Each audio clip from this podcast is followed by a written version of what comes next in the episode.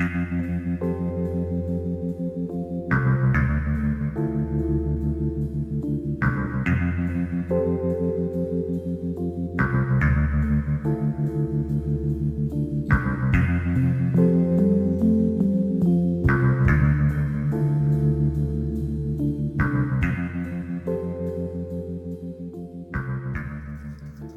Einen wunderschönen guten Abend wünschen wir. Ihr hört Recycling hier im freien Senderkombinat Hamburg, hörbar auf 93,0 MHz im gesamten Hamburger Stadtgebiet oder im Livestream auf fsk-hh.org. Unsere heutige Sendung dreht sich rund um das Thema 5 Jahre G20. Unser Ankündigungstext liest sich folgendermaßen. Recycling. Fünf Jahre G20. G20 ist eine Erfolgsgeschichte. Der ehemalige Bürgermeister Scholz ist Bundeskanzler. Hartmut Dudde, ehemaliger Polizeidirektor, ist feierlich in den Ruhestand verabschiedet worden. Nicht ohne vorher seine Nachfolge gesichert zu haben und keine Polizistin, die an den massiven Körperverletzungen und Grundrechtsbrüchen beteiligt war, wurde für irgendetwas verurteilt. Und insgesamt hat die Polizei seit G20 immer mehr Geld für Ausrüstung bekommen und gleicht weiter und weiter dem Militär. Ist G20 eine weitere Niederlage einer linken Bewegung, die diesen Zustand endlich aufheben will? Darüber sprechen wir mit verschiedenen Gruppen, die maßgeblich an den Protesten beteiligt waren. Angefragt haben wir Alles Allen, die interventionistische Linke sowie das Herausgeberinnenkollektiv Go Go Go. Nachtrag wir sprechen nun im Folgenden sowohl mit Rönne vom Alles-Allen-Bündnis sowie mit Theo Bruns, Teil des HerausgeberInnen-Kollektivs Go Go Go und tätig im Assoziation A Verlag, ähm, die das Interview mit der Person von der IL ist leider in den Weiten des Internets verschollen. Wir werden versuchen, das zeitnah nachzuholen. Ähm, wir wünschen euch viel Vergnügen mit der heutigen Sendung und, das sei an dieser Stelle gesagt, auch eine recyclinginterne Nachbereitung der Thematik haben wir in Aussicht gestellt. Das war terminlich äh, in dieser Vorproduktion leider nicht mehr drin, aber aus der Welt äh, aufgeschoben ist ja nicht aufgehoben, wie man so schön sagt. Und ähm, ja, wir wünschen euch einen schönen Abend. Viel Spaß mit den Interviews. Bis bald. Ja, äh, hier nochmal bei Recycling willkommen. Wir haben jetzt unseren nächsten Gesprächspartner in der Leitung, und zwar Theo Bruns, mit dem wir, wie auch schon mit alles allen, ähnliche Fragen besprechen wollen und quasi uns andere Antworten erhoffen. Äh, hallo, Herr Matteo, schön, dass du da bist. Ja, hallo, vielen Dank für die Einladung. Vielleicht kannst du ja noch ein bisschen was zu deiner Person sagen und welchen Bezug du eigentlich dann letztlich zu G20 entwickelt hast.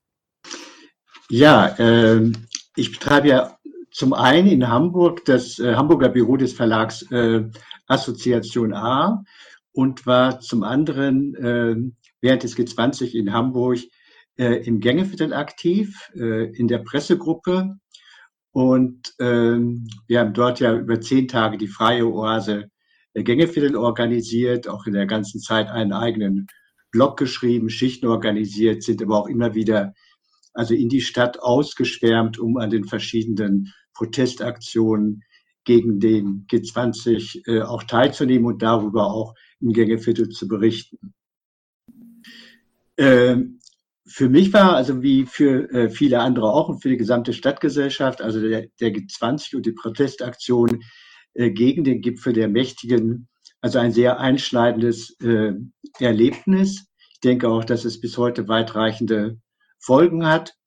Und da ich eben gleichzeitig auch Verleger war, äh, haben wir uns dann entschieden mit äh, vielen anderen Menschen zusammen, die meisten von ihnen aus dem äh, Kontext äh, Recht auf Stadt. Insgesamt waren wir fünf Herausgeberinnen, eben äh, diese Chronik der Proteste zu schreiben.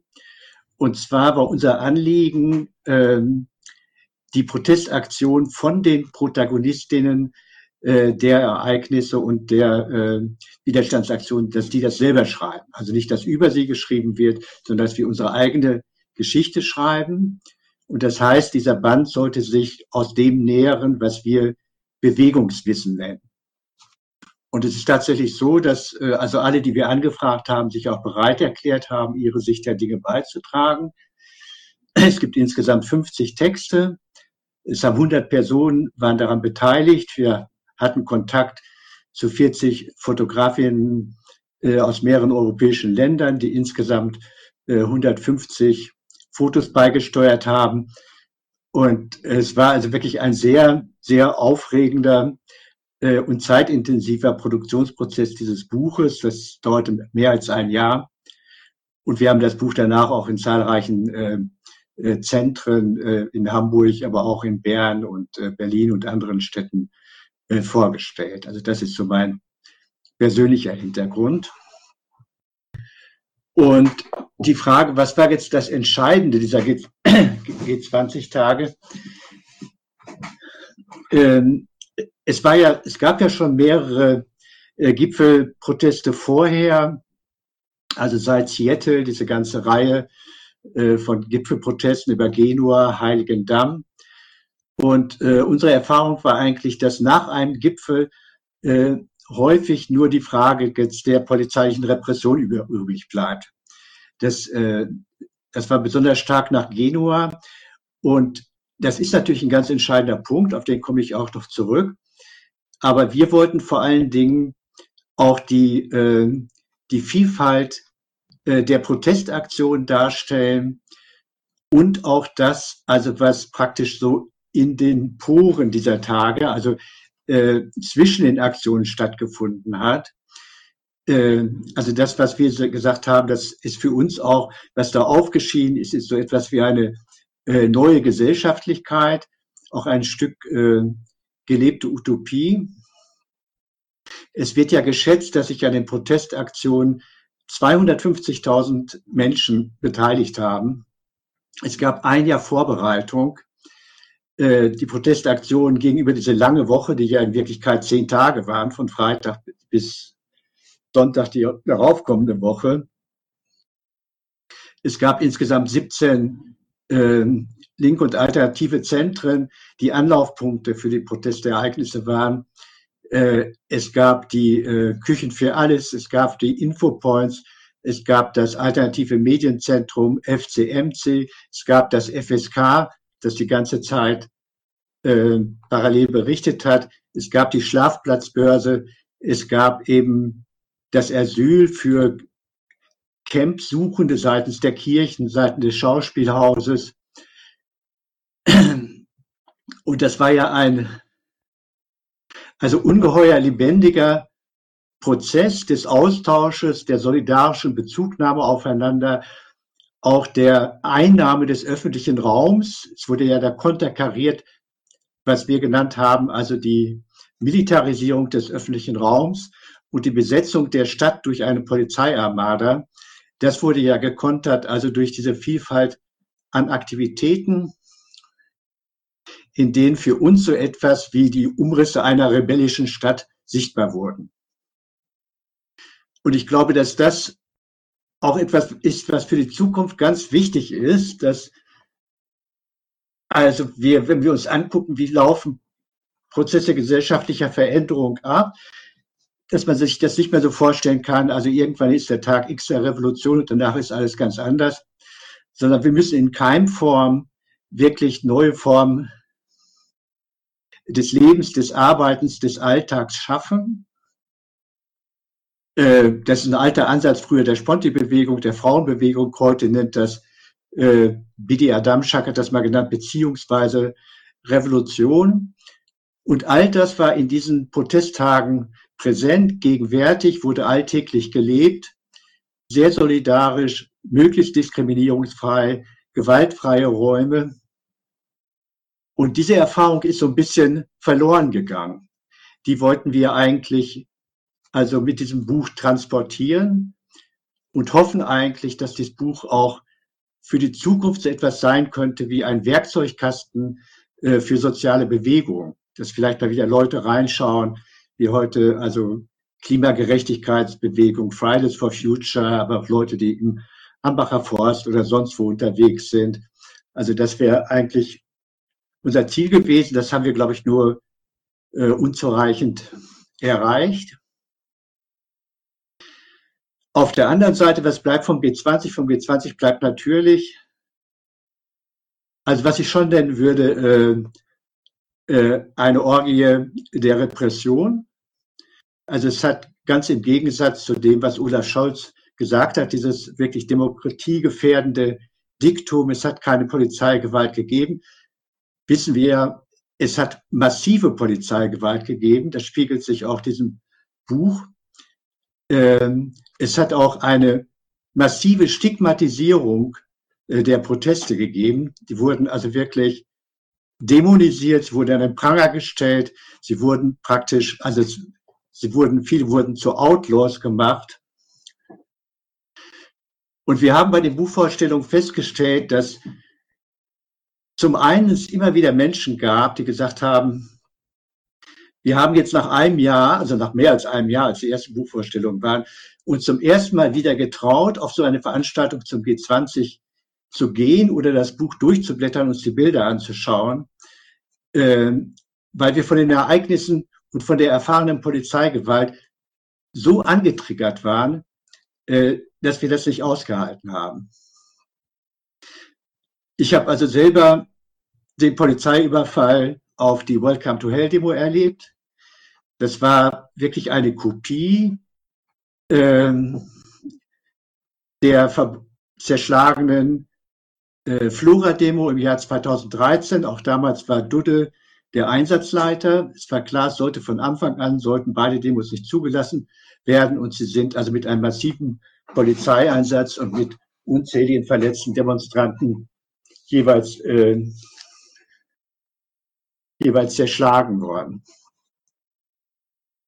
Ähm, es gab im Vorfeld des Gipfels äh, zahlreiche Gesetzesverschärfungen, unter anderem der neu eingeführte Paragraph 114 äh, Strafgesetzbuch, äh, tätlicher Angriff gegen Vollstreckungsbeamte, äh, der, der mit Minimum drei Monaten Haft bis zwei Jahre Haft dann geahndet wurde. Das heißt, wenn jemand nur jemanden schubst, einen Polizisten, konnte das schon als tätlicher Angriff gewertet werden und jemand riskierte also in den ähm, Knast zu gehen. Der G20 war der größte Polizeieinsatz in der Geschichte der Bundesrepublik Deutschland mit 31.000 Polizisten.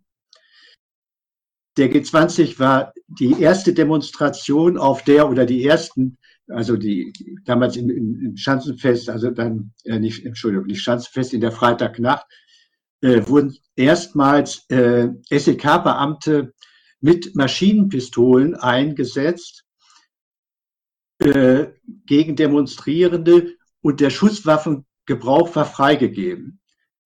Das ist äh, schon wieder in Vergessenheit geraten, aber das ist, finde ich, ein unglaublicher Skandal. Also es wurde hier mit Mitteln der äh, Terrorbekämpfung ist da vorgegangen worden. Die Richter haben jetzt im Nachhinein als rechtswidrig erkannt, die 38 Kilometer, Quadratkilometer große sogenannte blaue Zone, die pauschale Demonstrationsverbundszone. Es wurde für rechtswidrig erklärt, die Ingewahrsannahme eines Busses der Falken, die aus Nordrhein-Westfalen kam und diesem Containerknast äh, in Harburg, der sogenannten Gesa, der Gefangenen-Sammelstelle, sich ausziehen mussten, nackt ausziehen mussten, geschlagen wurden. Es wurde für rechtswidrig erklärt, äh, die Nichtzulassung des Camps auf Entenwerder. All das also schon vor und während äh, des Gipfels der G20. Und nach dem G20 folgte dann etwas, was ich als Strafverfolgungsexzess und Rachejustiz bezeichnen würde. Es gab mit der Soko Schwarzer Block mit 160 Beamten die größte Ermittlungsgruppe der Nachkriegszeit. Das muss man sich mal vorstellen. Also es ist, also so eine Ermittlungsgruppe wurde nicht gegen den äh, NSU äh, eingesetzt oder gegen islamistische Strukturen oder gegen also reale äh, äh, Gefahren, also sondern äh, gegen Demonstrationsereignisse. Nochmal, 160 Beamten, Soko Schwarzer Block. Es gab 200 Razzien. Es gab eine europaweit durchgeführte Öffentlichkeitsfahndung mit Gesichtserkennungs Software, was vom Datenschutzexperten Hamburgs berügt wurde. Ich weiß nicht, ob das äh, alle noch erinnern. Es waren damals ständig wurden also Fahndungsfotos veröffentlicht im Internet. Man wurde eingeladen, sich die anzuschauen. Es wurde aufgerufen zur Denunziation. Es gab 3500 Ermittlungen. Das war jetzt nochmal das Ergebnis einer kleinen Anfrage an den Senat seitens äh, der Linken. 950 Verfahren gegen namentlich Identifizierte, 246 Schuldsprüche. Dem gegenüber steht, was ja auch äh, breit durch die Presse ging, dass von 169 Ermittlungsverfahren gegen Polizisten kein einziges zur Anklage kam. Also das ist also die Gegenübersetzstellung nochmal, also was an Polizeigewalt gelaufen ist, was an äh, exzessiver Strafverfolgung gegen Demonstrierende und G20-Kritikerinnen gelaufen ist und was umgekehrt, dass die Polizeigewalt äh, ungeahndet blieb. Wir hatten ja auch, es gibt ja auch eben ein bekanntes Beispiel eben aus dem Gängeviertel von dem mobilen Soundsystem von Alles Allen.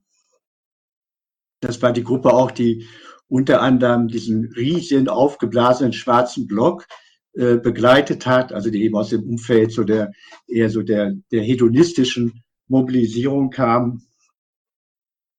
Äh, ich war mit denen auch schon zusammen auf der Welcome to Hell Demo, wo wir am Ende waren, bei diesem aufgeblasenen schwarzen Block, uns dann äh, diesen Polizeiüberfall erlebten und uns dann da zurückgezogen haben. Und dasselbe mobile äh, Soundsystem wurde dann im Laufe der Woche in der Feldstraße angegriffen. Und ein Mitglied der Gruppe, die auch dann Strafanzeige gestellt hat, sich das getraut hat, äh, Lola, äh, wurde bei dem Polizeieinsatz mit dem Knüppeln das Bein gebrochen. Also, also das ist so ein ganz evidenter und auch bekannter Fall von unprovozierter Polizeigewalt, der bis heute ungeahndet blieb. Ja, vielleicht da einhaken oder wolltest du noch was sagen? Weil du hast ja schon so viele Fragen beantwortet, dass nochmal so eine, einige Nachfragen bei mir aufgekommen sind. Auf jeden Fall. Gerne, gerne. Also genau, als erstes fand ich das ja interessant, nochmal zu erfahren, was da, also wie du die Pressearbeit gemacht hattest. Du hattest am Anfang gesagt, dass du ähm, für die Protestierenden quasi Teil einer Pressegruppe warst. Was habt ihr da so gemacht? Weil es ja besonders interessant ist, weil du das ja auch gesagt hattest, dass im Vorfeld ja schon die Stigmatisierung und Polizei und so Repression eingesetzt haben und dass ja eigentlich sofort viel zu tun gab und die Medien vom Mopo bis alle eigentlich auf einer Linie der Polizei waren und dementsprechend noch eine ganz andere Bedeutung die Pressearbeit dann ja bekommen hat. Ja, also es war äh, so, dass wir einmal äh, im Gängeviertel selbst anwesend waren, also für Pressebesuche, wenn die Leute vorbeikamen, wissen wollten, was passiert hier im Gängeviertel, wie positioniert sich das Gängeviertel. Äh, das ist relativ wenig passiert. Also es gab eigentlich kaum Presse, die ins Gängeviertel reingekommen ist. Aber gleichzeitig, was ich eben erzählt habe, sind wir auch selber immer ausgeschwärmt und haben im Gängeviertel berichtet und hatten diesen Online-Blog, wo wir jeden Tag über die Protestereignisse berichtet haben. Es gab im Gängeviertel natürlich auch die Infopoints für die ganzen Materialienauflagen, Aussagen. Es gab dann äh, die Bildschirme, wo dann äh, die äh, Twitter-Accounts äh, jetzt äh, von äh, No G20 liefen. Es wurden die Sendungen des FSK live übertragen. Es gab eine große äh, im Veranstaltungssaal äh, eine riesige Leinwand, wo zum Beispiel dann auch die Lesung von Lesen ohne Atomstrom mit Heidi Giuliani, also der Mutter des in Genua äh, ermordeten Carlo Giuliani anwesend war und eine Lesung stattfand aus Stefane Sels äh, Empört euch. Das heißt, also das Gängeviertel war da eben verknüpft mit allen Protestereignissen in der Stadt, auch mit dem FCMC. Ähm, und ich glaube, dass eben in diesen Tagen nochmal deutlich geworden ist, dass es so, dass es wirklich eine Ausnahmesituation war, wo man das wieder einfordern muss, dass die Presse also ihre kritische Wächterfunktion, es wird ja immer gern gesagt, also Medien als vierte Gewalt, auch wahrnimmt. Und das hat sie meines Erachtens jedenfalls nach der Freitagnacht oder nach dem Freitag eben in weiten Teilen nicht mehr getan. Also ich denke, bis Donnerstag gab es durchaus auch in der WOPO kritische Berichterstattung über äh, die Nichtzulassung des äh, Camps in Entenwerder, auch noch zur Zerschlagung der Welcome to Hell Demo. Mit dem Freitag war damit aber Schluss. Und äh, das war etwas so, wo, ach so, das ist vielleicht so eine kleine Anekdote, die das äh, deutlich macht, ähm, dass es, wie das noch ein Jahr später gezogen hat, als das Buch, also unser Buch, das heißt ja, das war der Gipfel, die Proteste gegen G20 in Hamburg, äh, als das erschien, ein gutes Jahr nach den Ereignissen, äh, hat eine Mitherausgeberin, die auch bei Verdi im Bereich Journalismus arbeitet, hatte eine Journalistin, die das Buch im Hamburg-Journal mit einem Mini-Interview mit mir als Verleger vorstellen wollte. Das hat sie dort vorgeschlagen und dann hat sie seitens der Redaktion die Antwort bekommen, vergessen Sie es, denken Sie nicht eine weitere Sekunde darüber nach. Das heißt also, das zeigt, also wie weit geht noch ein Jahr später nach den Ereignissen, also die Sicht der Protestierenden aus der öffentlichen Berichterstattung ausgeschlossen war. Also wo ich denke, das hängt ganz viel mit, mit Selbstzensur zusammen. Äh, manchmal eben wie in diesem Fall dann auch mit der zentralen Vorgabe, darüber wird nicht berichtet. berichtet. Und das belegt eben, wie wichtig eben immer noch auch heute äh, Organe der Gegenöffentlichkeit sind, wie es ja auch das FSK ist, wie es damals temporär äh, das äh, Freie Medienzentrum im Millantor-Stadion FCMC war oder eben auch so äh, kleine äh, unabhängige Verlage wie Assoziation A, wo wir dieses Buch verlegt haben.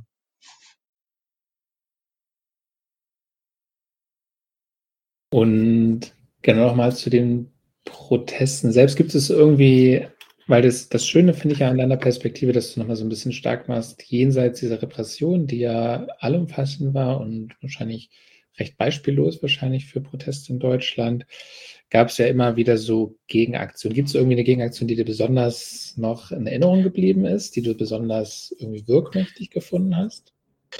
Äh, das kann ich gar nicht tatsächlich auf ein Ereignis beschränken, also weil es, das ist ja das, was wirklich leider verloren gegangen ist, weil wenn man sich die Ereignisse anschaut, es war eine Überfülle äh, an Protestaktionen und an Protestformen. So, ne? Und äh, ich habe mir selber unser eigenes Buch nochmal äh, angeschaut, um mir das in Erinnerung zu rufen, weil ich auch schon einiges vergessen hatte. So, ne? Also was ich zum Beispiel ganz wichtig finde, dass der Auftakt zu dieser Protestwoche schon am 24. Juni war mit einer selbstorganisierten Refugee-Demo von äh, Lampedusa in Hamburg, Women in Exile, äh, mit einem Aufruf in neun Sprachen und unter dem Motto Right to the City, never mind the papers. Das war der eigentliche Auftakt ist zum Beispiel völlig in Vergessenheit geraten. Und wenn man es nach der anderen Seite hin rahmen will, war dann nochmal im Folgejahr, im September 2018, nochmal diese riesige Demonstration Welcome United mit sage und schreibe antirassistische Parade mit 35.000 Menschen, die bewusst und symbolisch ähm, in der Hafenstraße endete, dort wo eben mehr als ein Jahr zuvor die Welcome to Hell Demo zerschlagen worden war. Ne? Dann gab es zum Beispiel so interessante Geschichten, dass am Sonntag, dem 2. Juli, äh, es die sogenannte Protestwelle gab mit 20.000 Menschen, organisiert von Greenpeace, BUND, Compact und so weiter. Das war eigentlich gedacht, um den Widerstand zu spalten. Die haben bewusst nicht am Gipfelwochenende demonstriert, weil äh, sie der Auseinandersetzung befürchteten, mit denen sie nichts zu tun haben wollten. Ähm, das Witzige war aber, dass jetzt diese Protestwelle selber von äh, den Protestierenden gekapert wurde, wenn man so will, weil sie wurde einfach genommen als Auftakt der Protestwoche. Also das wurde dann abgelöst von den aufrufenden äh, Organisationen und deren Intentionen und alle sind einfach hingegangen. Da tauchte dann in der Binnenalster zum ersten Mal dieser riesige auf, aufgeblasene schwarze Block mit der Aufschrift nur ein schwarzer Block ist ein guter Block. Das war ja auch so eine Aktion von, von allen, allen auf.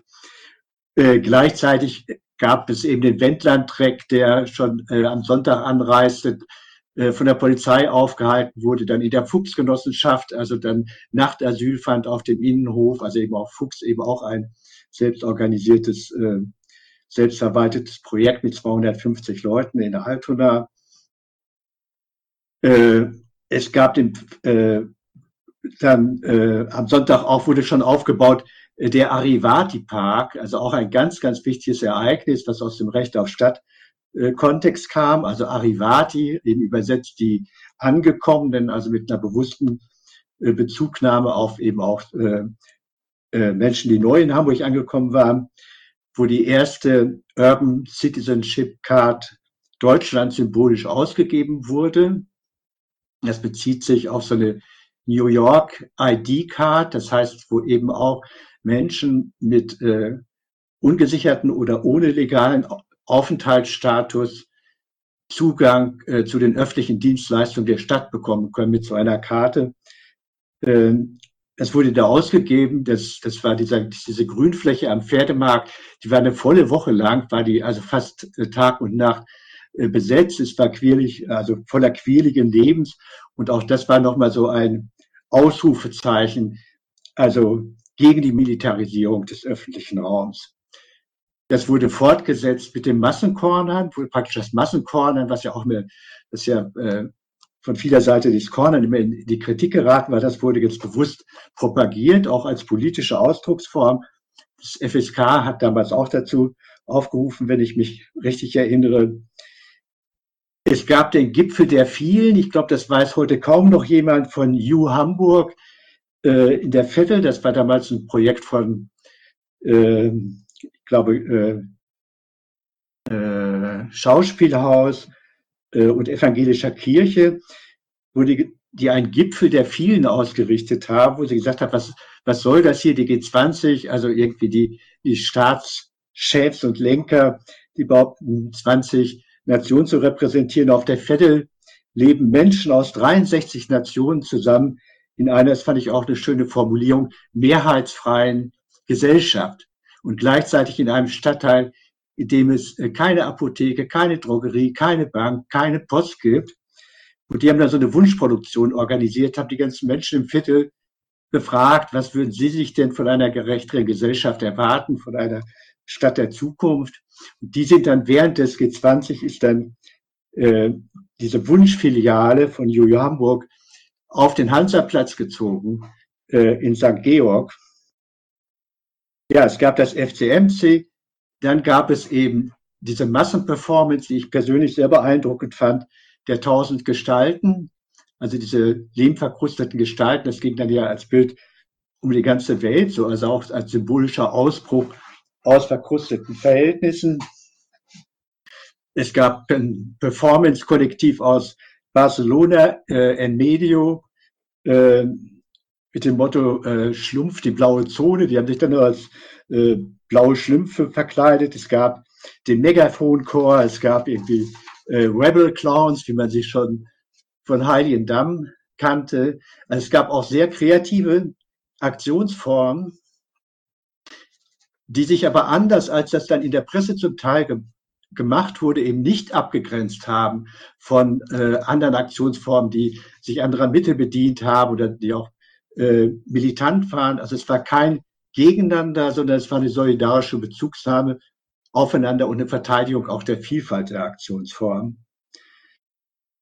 Es gab dann am Mittwochabend unter dem Motto Lieber tanze ich als G20 den vielleicht größten politischen Rave in der Protestgeschichte der Bundesrepublik Deutschland. Ich wüsste jedenfalls keinen größeren, der mit 20 bis 25.000 Menschen äh, am Gängeviertel endete. Es gab den Alternativgipfel auf Kampnagel, der Gipfel für globale Solidarität, wo sich 2000 Teilnehmende und Referentinnen aus aller Welt äh, eben Gegenvorschläge für eine bessere Welt gegen die herrschende Weltunordnung gemacht haben. Donnerstag, Welcome to Hell, ist, glaube ich, viel zu gesagt worden zu der Demonstration und ihrer Zerschlagung. Was auch in Vergessenheit geraten ist, es gab 12.000 Menschen auf dem Fischmarkt schon nachmittags auf der Auftaktkundgebung. Auch dort gab es Referentinnen aus aller Welt, unter anderem Indigene aus Mexiko, aber zum Beispiel auch eine Menschenrechtsaktivistin der Gru Memorial-Gruppe aus Russland, die gegen die Massenproteste in Russland berichtet hat, wo es tausend Verhaftete gab. Es gab ein musikalisches Begleitprogramm mit den goldenen Zitronen, Captain Gibbs Neon Schwarz, also deswegen auch mein Musikwunsch. Und es gab nach der Welcome to Hell nochmal ein Solidarity-Trakt, der von Recht auf Stadt und dem Alter Voss Lautsprecherwagen organisiert wurde, um die Versprengten der Welcome to Hell Demo wieder einzuladen. Und die hat, hat sich dann zu einem Demonstrationszug am Abend versammelt. Und ich fand das nochmal interessant, also jetzt auch mit, mit der Memorial-Gruppe, weil man sich fragt, wogegen wurde eigentlich damals demonstriert? Also es war ja damals, wir hatten dann äh, G20, das war mit Trump, das war mit Erdogan, das war mit Putin. Und äh, jetzt auf dieser Auftaktkundgebung, es war ganz bewusst eben, dass auch damals schon eben äh, Leute aus Russland, aus der Russischen Föderation eingeladen wurden, die äh, von Putin verfolgt wurden. Das heißt, es gab da eben schon äh, Proteste gegen einen Staatschef, der heute Krieg gegen die Ukraine führt. Es wurde, es war Erdogan da, der heute Krieg gegen die Kurdinnen führt in Irak und in, äh, in Rojava. Und es war Trump da, äh, ja, der in den USA nach den letzten Wahlen also einen Putschversuch unternommen hat im Hintergrund mit dem Sturz aufs äh, Kapitol. Also wenn man nochmal fragt, was muss passieren, damit die Leute auf die Straße gehen. Es gab also hunderte von Anlässen, in dieser Woche auf die Straße zu gehen. Ne? Dann gab es am Freitag die Blockadeaktionen vom Block G20 mit diesem äh, verschiedenen, mit dem äh, lila, roten, grünen und blauen Finger in der Innenstadt. Das lebte so ein bisschen von den Blockadeerfahrungen von Heiligendamm und Castorschottern. Es gab die Hafenblockade, Shutdown, the Logistic of Capitals. Es gab die Demonstrationen auf der Elbe von Greenpeace, aber auch von Kein Mensch ist illegal. Es gab den Bildungsstreik von Jugend gegen G20. Es gab die Fahrraddemo Colorful Mars. Dann kam die Freitagnacht, das wäre vielleicht ein eigener äh, Diskussionspunkt nochmal. Und am Samstag nochmal mit 76.000 Menschen, trotz dieser ganzen eskal eskalierten Situation. Also die größte Demonstration in Hamburg, ich glaube seit Anfang der 80er Jahre äh, auf dem Höhepunkt der Friedensbewegung. Und äh, am Sonntag auch nochmal eine Abschlussdemonstration zur GESA äh, in Harburg, da organisiert vom äh, von dort hier, von der Sauerkrautfabrik.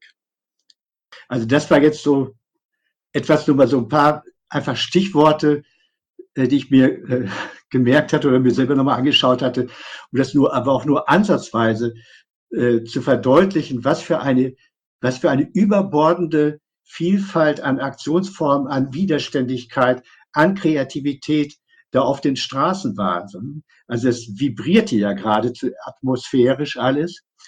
Und das war eben auch dieses Gegenmoment. Es gab diese traumatisierenden Erfahrungen, aber auf der anderen Seite war da auch, äh, was man sich heute kaum noch vorstellen kann, es war auch eine Euphorie da. Und äh, es ist, äh, es haben ungeheuer viele Begegnungen stattgefunden. Es hat sehr viel Austausch stattgefunden. Es ist auch Vertrauen entstanden, also zumindest auf der Ebene, auf der ich aktiv war, zwischen den verschiedenen Zentren, also das bis heute trägt. Also in Klammern müsste man da sicher setzen, nochmal die Auseinandersetzung dann um die Freitagnacht, die äh, sehr kontrovers waren. Und die Freitagnacht war, das war praktisch dann so etwas wie so ein, die Auseinandersetzung im Schanzenviertel, wie so ein Vorhang, was dann äh, der vor die Komplexität und die Vielfalt dieser ganzen Ereignisse und Protestaktionen gezogen wurde. Und wir haben versucht, diesen vor, Vorhang mit diesem Buch wieder etwas zu lüften. Und da glaube ich, ist uns das nur sehr unzureichend gelungen, weil wir dann doch festgestellt haben, wie diese Bilder der Freitagnacht medial so wirkmächtig sind, dass man da kaum gegen ankommt. Das finde ich ganz spannend. Also auch nochmal äh, danke für den, für den kurzen Überblick. Das hat auch bei mir noch einige ja, Assoziationen und, und Bilder wachgerufen. Ähm, und ich denke mal, alle Menschen da draußen an den Geräten werden ihre eigenen Erfahrungen, ihre eigenen ja, Erzählungen dieser, dieser Protest- und Gipfelwoche mit sich bringen und an unterschiedlichsten Protestformen teilgenommen haben.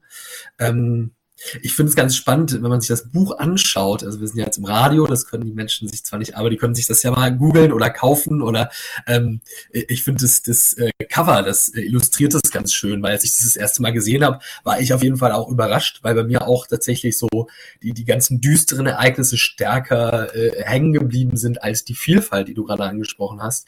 Und ähm, ich finde das Cover illustriert das sehr schön. Das ist sehr hell, das ist Grundfarbe ist weiß, blau, gelb, rot. Also es mit so geometrischen Formen und ich glaube auch so die, ähm, die ausgewählten Fotos sind ja zwei drauf, ähm, die zeigen beide Male Menschen, die sich umarmen. So, ich glaube, das eine ist von dieser, von diesen äh, tausend grauen Gestalten, von dieser, ähm, ich weiß ja. nicht, wie Genau, das, also das ist da, glaube ich, die haben ja am Ende sich quasi ausgezogen, also diese grauen Sachen ausgezogen und sind sich so in die Arme gefallen. Ähm, das ist ein Bild daraus und das andere Bild ist eine Person, die eine andere irgendwie so im, im Wasser des Wasserwerfers irgendwie über die Straße begleitet so und im Arm hält. Genau. Ähm, genau. Ich, worauf ich hinaus wollte, war so ein bisschen die Frage, ähm, du hast es schon so in Teilen beantwortet, dass so mh, hm, Verbindungen zwischen Zentren geschaffen wurden, die vielleicht vorher so noch nicht da waren, die bis heute Bestand haben.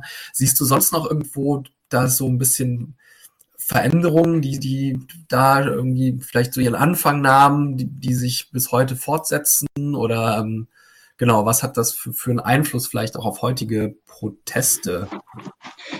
Ja, ich glaube, dass tatsächlich auf dieser, auf dieser Graswurzel- oder Grasnutzebene, also diese Vernetzungsstrukturen oder auch die Vertrauensstrukturen, die daraus entstanden sind, äh, im vielen bis heute halten.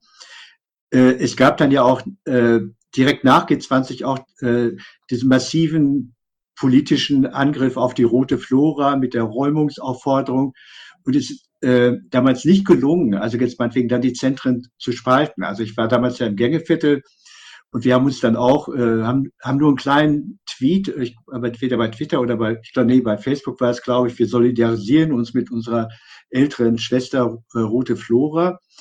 Äh, das hat also zu einem richtigen Shitstorm geführt und äh, die Stadt hat damals die Verhandlungen mit dem Gängeviertel unterbrochen, also schon vor dem G20 und es dauerte dann bis in den Winter hinein, bis dann eine Emissärin der SPD auftauchte, um nochmal äh, auszuloten, wie sich denn das äh, Gängeviertel verortet. Das ist auch nochmal so ein äh, ein kleines Schlaglicht, also wie zugespitzte Situation war.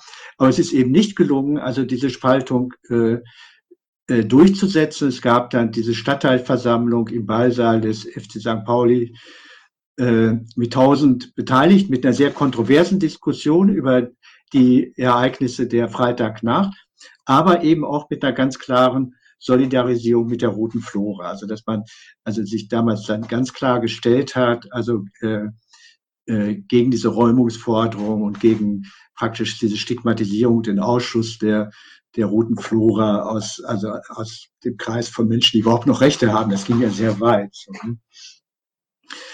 Ähm, was andererseits passiert ist, aber das ist eben ganz häufig so nach diesen äh, Gipfelprotesten und Großereignissen, dass danach der Protest doch wieder also dass sich alle in ihre jeweiligen äh, politischen Lager äh, zurückgezogen haben. Ne? Es gab dann dieses, also dieses unorganisierte, soziale, wuselige Geflecht, was ich eher mit, diesem, mit dieser Zentrenebene meine. So, ne?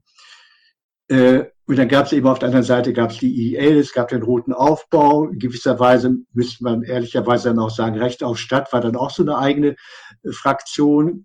Ähm, da sind dann wieder Diskussionen abgebrochen. Und ich glaube auch über die Freitagnacht hat es auch ganz wenig nach dieser ähm, Diskussion auf der Stadtteil, der ersten Diskussion der großen Stadtteilversammlung St. Pauli äh, wenig gemeinsame Auseinandersetzung noch gegeben. So, ne? Also diese diese Phase so einer gemeinsamen Reflexion und Auswertung, die fand ich, ist dann ein bisschen kurz gekommen. Und es wurde dann natürlich sehr stark überstrahlt eben von der polizeilichen Repression. Es gab dann natürlich notwendigerweise also dann die äh, ganzen Solidaritätsstrukturen, also die sich um äh, die Gefangenen und die Prozesse gekümmert haben. Aber andere äh, Auseinandersetzungen sind dadurch etwas zu kurz gekommen aus meiner Sicht. Ich glaube, ich würde da auch die Beobachtung teilen, weil das ist ja auch so ein Phänomen, was ich gerade so in Hamburg oder was man auch, glaube ich, in Berlin ganz gut erleben kann, dass alle haben ihre kleinen Orte und dadurch kann man, also kann irgendwie auch äh, Abstand gehalten werden, weil man, also es gibt ja diese Großereignisse, wo Personen zusammenkommt, aber sonst ist das irgendwie marginal. Also das ist, weil auch die, der Konflikt gescheut wird auf unterschiedlichsten Ebenen ähm, weil er auch verunsichern könnte und was weiß ich oder nicht zuhören möchte. Und deswegen finde ich eigentlich diese Buchidee nochmal doppelt gut, auch nochmal jetzt in dem, was du gesagt hast, weil du das ja eigentlich quasi wie so ein Werkzeugkasten, wo jetzt erstmal unabhängig, ob jetzt eine Politform besser ist oder die andere oder welche Position eher vielleicht von bestimmten Leuten vertreten wird, alle ihre Möglichkeit gekriegt haben, also wie du das so schön sagtest, ihr Bewegungswissen eigentlich darzustellen. Und das ist ja mhm. eigentlich so eine Grundmoment des gegenseitigen Verstehens. Also was ja erstmal die Bedingung ist, um irgendwie auch nochmal Möglichkeiten zusammen was zu machen, zu haben. Also erstmal zu überlegen, okay, was sind eigentlich die Motive, die Gründe der jeweiligen Person, auch wenn ich die ja bestimmten Flyern oder so vielleicht nicht so interessant finde. Und deswegen würde ich vielleicht nochmal, ich bitte nochmal was zu diesem, also Bewegungswissen, also was du da noch vielleicht noch genau mit meinst zu sagen, weil das eigentlich, glaube ich, ein sehr, sehr schönes Konzept ist. Ja, also ich denke, also wenn man das man könnte es zum Beispiel vergleichen mit dem, was äh, jetzt an ähm, Auswertung des G20 gipfelt. Ich habe ja dieses Mapping äh, G20 vom äh, Institut, äh, Hamburger Institut für Sozialforschung, also wo also zahlreiche Wissenschaftlerinnen darauf angesetzt wurden, also das zu analysieren. Und die kamen dann ja zu dem Ergebnis, es gab eine äh, Logik der Eskalation oder eine Spirale der Eskalation, die in Gang gesetzt wurde. Und das war es eben äh, der Wesenskern der Ereignisse, wo ich damals sofort gesagt habe, das ist ja also ein klassisches Beispiel für äh, akademische Dünnbrettbohrerei, also weil es ja eine ganz banale Beschreibung ist, das wissen ja alle. Klar, da hat eine Eskalation stattgefunden im Laufe der Tage. Ähm, und ich hatte da auch eine Diskussion mit Olaf Wunder von der WOPO, der das aber äh, super überzeugend fand, ne? wo ich gesagt habe, na ja, aber das sagt ja, das hat ja, äh, das hat ja null Verständnis, also äh, für Bewegungsprozesse oder null Verständnis dafür, was da auch an äh, inhaltlichen Beweggründen der Proteste da war. Oder was eben da auch geschaffen wurde, eben an neuen Verkehrsformen, was ich meinte, so, so mit dieser Keimform der neuen Gesellschaftlichkeit, was ich ganz, ganz zentral finde. So, ne? Also was, was für, und es gibt dann viele Menschen, die das gar nicht sehen. Das ist für die unsichtbar so. Ne? Also man muss sich vielleicht auch daran beteiligt haben, um davon so äh, ein bisschen eine Ahnung zu haben. Aber das ist gerade das Entscheidende. So. Ne?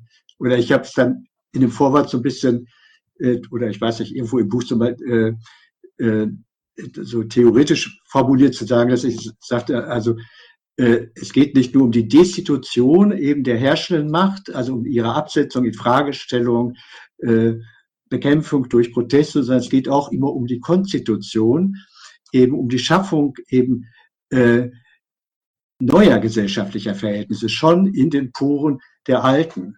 Und das passiert immer, äh, das, das kann auch immer wieder verschüttet gehen. Also es gibt jetzt ja auch im Gängeviertel, also das gibt, es gibt ja immer so Bewegungskonjunkturen, es geht dann so hoch und runter und auch in diesen Projekten und Strukturen gibt es ja Auseinandersetzungen um äh, Sexismus, um Mangel an Diversität und sonst was. Das heißt, es ist also auch auf dieser Ebene natürlich immer äh, ein Terrain, wo wahnsinnig viel in Bewegung ist, wo es Rückschläge gibt. Und ich hatte jetzt neulich noch eine Mail, weil es dann auch im äh, jetzt im Gangviertel dann manchmal auch kriselt. Und dann habe ich mit Hanna Kowalski, einer sehr guten Freundin von mir aus dem Gängeviertel, mit der ich jahrelang in der Öffentlichkeits AG zusammengearbeitet habe, ich eine Mail von ihr bekommen, wo sie mit Michael Jordan eben auch so, äh, der zum Buch über Utopien geschrieben hat. Der hat dann gesagt, ja, so Projekte wie das Gängeviertel werden immer in der Krise sein. Das fand ich eigentlich, habe ich gedacht, ja, wow, genau so ist es. Also da ist nie irgendetwas schon er, erreicht oder verbürgt, wo man sich drauf ausruhen kann. Es gibt immer Rückschläge, es ist immer in Bewegung. Aber das ist eigentlich das, wo wir unser Augenmerk drauf richten müssen. Das ist das Entscheidende. Also die, diesen befreienden Impuls umzusetzen im sozialen Miteinander und daraus Strukturen, selbstverwaltete Strukturen äh, zu schaffen, die eben auch ein Jenseits der herrschenden Verhältnisse zum Vorschein bringen. Und darum ging es uns ganz zentral auch mit dem Buch. Das war der Gipfel. Und du hattest dann ja auch noch äh, gesagt, dass es nach quasi nach dieser Hochphase der Proteste so ein Abflauen des gegenseitigen Kontakts und der gegenseitigen äh, Diskussion gegeben hat. Wo, was glaubst du waren die Gründe? Ja, ich glaube, dass sich dann alle doch wieder so ähm, also auf ihre Teilwahrheiten jetzt dieser also aus dieser Fülle von äh, von Protest- und Aktionsformen auf das zurückgezogen haben, was sie vielleicht selber organisiert haben. Also die IL hat dann Block G20 organisiert, Attac hat das gemacht, der BUND die Protestwelle. Äh, daraus entstanden auch die, äh, es gab aus vom Archiv der sozialen Bewegung, haben dann diese Broschüre gemacht, wo es äh, eher aus autonomer Sicht dokumentiert wurde, wir eben aus diesem Kontext Recht auf Stadt aber es fand eben keine gemeinsame äh, Diskussion mehr statt. Ne? Und äh, also was dann, und in Hamburg muss man ja auch sagen, also jedenfalls heute, äh, haben wir ja so einen gewissen Bewegungsabschwung äh, zu beklagen. So, ne? Also es gibt ja auch weiter äh, Proteste oder ich selbst bin zum Beispiel aktiv in dieser Holzenarealinitiative, äh, knallt am dollsten. Da gab es ja gerade so eine ARD-Dokumentation der Immobilienpoker dazu, wo man denkt, also auch die Themen jetzt äh, des Wohnens, äh, des Zugangs zu erschwinglichen Wohnraum, die sind ja also äh, brennender denn je. Und es müssten eigentlich Tausende auf die Straße gehen. Das passiert im Augenblick nicht. Ich habe keine richtige Antwort darauf, woran das im Augenblick liegt, welche Rolle Corona spielt, und hatte selber nochmal gedacht, ich muss mir das mal angeschauen, was ist denn nach G20 passiert. 2018 gab es ja noch diese antirassistische Parade mit 35.000 Menschen. Es gab dann auch den Jahrestag, äh, den ersten Jahrestag, wo viele auf die Straßen gegangen sind. Und ich habe den, schon den Eindruck, dass es so einen Bruch gab äh, mit Corona, mit äh, differierenden Positionen auch äh, zu Corona innerhalb der Linken und diesem Verlust an unmittelbarem Kontakt. So, ne? Also man begegnete sich eben nur noch digital. Äh, und ich glaube, da haben wir schon gemerkt, dass eben der direkte persönliche Kontakt, also gerade eben ähm, für Prozesse, wie ich sie eben beschrieben habe, eigentlich unerlässlich ist und der gefehlt hat die letzten zwei Jahre. Und es gab eben diese äh, Diskussion um die Freitagnacht, die äh, also jetzt gerade, glaube ich, dann im eher dann in diesem klar autonomen Spektrum, also dann auch zu Zerwürfnissen geführt hat. Aber das war so ein Teilbereich.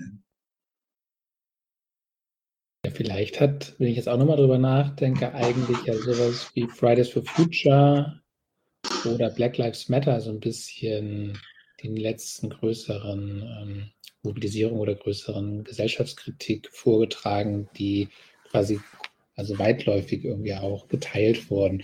Wobei Fridays for Future dann ja eigentlich von Leuten wahrscheinlich, die dann noch zur Schule gegangen sind oder immer noch zur Schule gehen, ja. wahrscheinlich G20 nur so am, also eher am Rande vielleicht mitgekriegt haben. Ja. Ja, das wäre vielleicht so, wo das weitergetragen wird, weil das ja auch, was du da ja auch ganz schön gesagt hast, diese neue Gesellschaftlichkeit oder rebellische Stadt, das ja auch immer so Themen sind, die eigentlich letztlich davon auch weitergetragen wurden. Und, Dem würde ich absolut zustimmen, ja.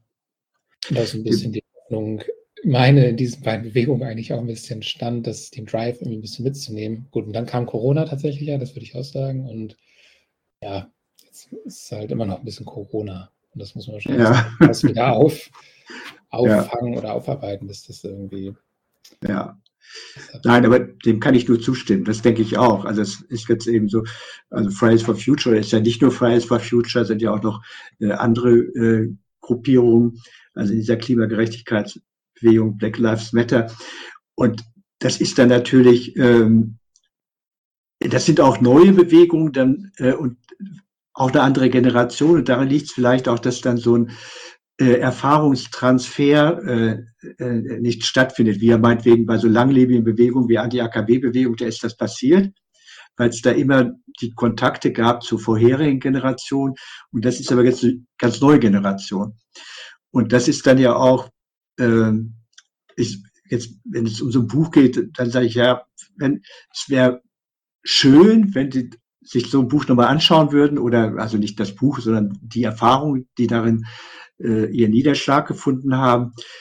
Aber das entscheiden nicht wir, so, ne? also die, die Macherin des Buches und äh, oder die damals diese Proteste getragen haben, weil das, äh, das denkt man immer so, das, aber so, so funktioniert, glaube ich, die Zirkulation von der Erfahrung und der Erinnerung nicht. Also es ist letztlich entscheidend, dass immer die neue äh, Aktivistin-Generation, die entscheidet selbst, was sie entdeckt und was sie nicht entdeckt und was für sie wichtig und was für sie unwichtig ist. Und da kannst du nicht äh, so äh, missionierend auftreten und sagen, ihr müsst das, ihr solltet das vielleicht mal anschauen. So, wer weiß, also vielleicht wird das in zwei Jahren mal wieder entdeckt und äh, man wendet sich dem doch mal aus einer anderen Perspektive wieder zu. Aber das, ähm, das habe ich auch gemerkt, das können wir äh, kaum, also jetzt als Verlag sowieso nicht, aber auch als die Herausgeberin-Crew kaum äh, beeinflussen. Also ich möchte übrigens nochmal erwähnen, also das, wir eben da, ich habe ja gesagt, es waren 100 Personen äh, und wir haben das zu fünft herausgegeben. Äh, also es war eben dann noch äh, Sven Stillig, auch ein sehr guter Freund von mir, mit dem ich schon im Gängeviertel äh, zusammengearbeitet habe, so eine, äh, Tina Fritsche, die auch das äh, Centro Soziale äh, mitgegründet hat, so und äh, dann äh, Petra Barth, die bei bei bei äh, äh, Fuchs aktiv ist und äh, Nils Boeing, der eben damals diesen Arivati-Park maßgeblich organisiert hatte und also Recht auf Stadtaktivist ist. Also das war so diese äh, unser Herausgeberin-Team. Ja, vielen Dank für die Einblicke. Äh, Pitt, möchtest du noch was fragen, ergänzen?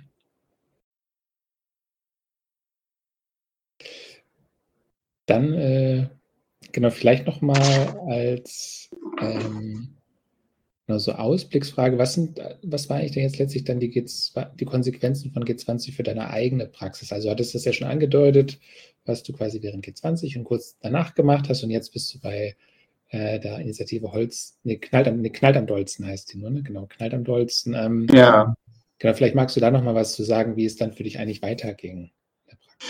Ja, also gut, das war für mich auch, also die Erfahrung von G20, aber auch aus eben dieser äh, sehr langen Arbeit in Zentren wie dem Gängeviertel, so, wo ich denke, was wir jetzt auch mit, mit dieser Holzareal wieder äh, Initiative versuchen, zu, äh, also eine andere Sprache zu sprechen, also als so eine in sehr klar in Fraktionen organisierte äh, Linke, die dann so eine geschlossene Terminologie hat, also anders zu sprechen mit anderen Bildern, äh, so dass äh, wir unser Anliegen direkter transportieren können und auch verschiedene Aktionsformen auszuprobieren. Also bei jetzt gerade am Deutschen war es eben so nur dieses, also dieser der Gedanke, also dieses Spiel mit dieser Parole von der Holzenbrauerei Holzen knallt am Dolzen. Das hat uns dann Karlsberg verboten, das Holzen zu verwenden. Und dass wir dann diese großen Holzenflaschen benutzt haben, also die dann Menschen groß waren, die wir auf dem Rücken geschnallt haben, wo wir unsere politischen Forderungen äh, äh, äh, draufgemalt haben und dann so ein Flaschenballett gemacht haben. Und das war dann einfach so als Aktionsform auch so ein, so ein Blickfänger. So, ne? Und so ein bisschen, was wir beim Gängeviertel immer gesagt haben in der Außen, ne, mit der Stadt, also hart in der Sache, verbindlich im Ton, so, ne, dass wir also von unseren Analysen und Forderungen also äh, glasklar sind und auch keinen Millimeter zurückweichen, aber äh, gleichzeitig auch äh, versuchen, trotzdem mit äh, möglichst vielen Menschen ins Gespräch zu kommen, auf jede Presseanfrage zu antworten. Also auch so eine einladende äh, Politik zu machen und Bündnis gesucht haben äh, mit, äh, mit Wissenschaftlern. Wir haben uns von einem Baurechtsexperten beraten lassen. So, ne? Und äh, ja, das sind so ein paar Kleinigkeiten, die mir spontan einfallen. Ja, vielen, vielen, vielen Dank. Ich habe dann auch äh, keine Fragen mehr und wenn Pitt keine mehr Fragen mehr hat, dann. Ja, dann sage ich vielleicht nochmal als Werbung in eigener Sache nochmal ja, dieses Buch, über das wir so lange gesprochen haben. Das heißt also, das war der Gipfel, die Proteste gegen G20 in Hamburg. Die Herausgeberinnengruppe heißt Go, Go, Go und ist eben erschienen im Verlag Assoziation A.